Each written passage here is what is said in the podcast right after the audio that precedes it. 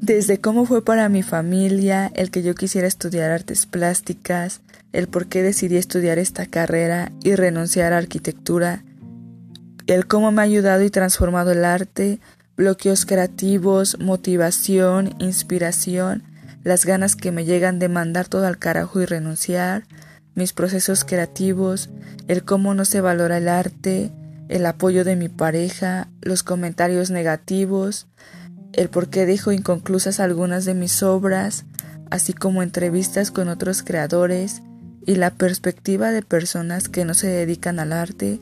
todo esto en la vida de una estudiante de artes plásticas. Te doy la bienvenida a Chismearte con Paola Rosales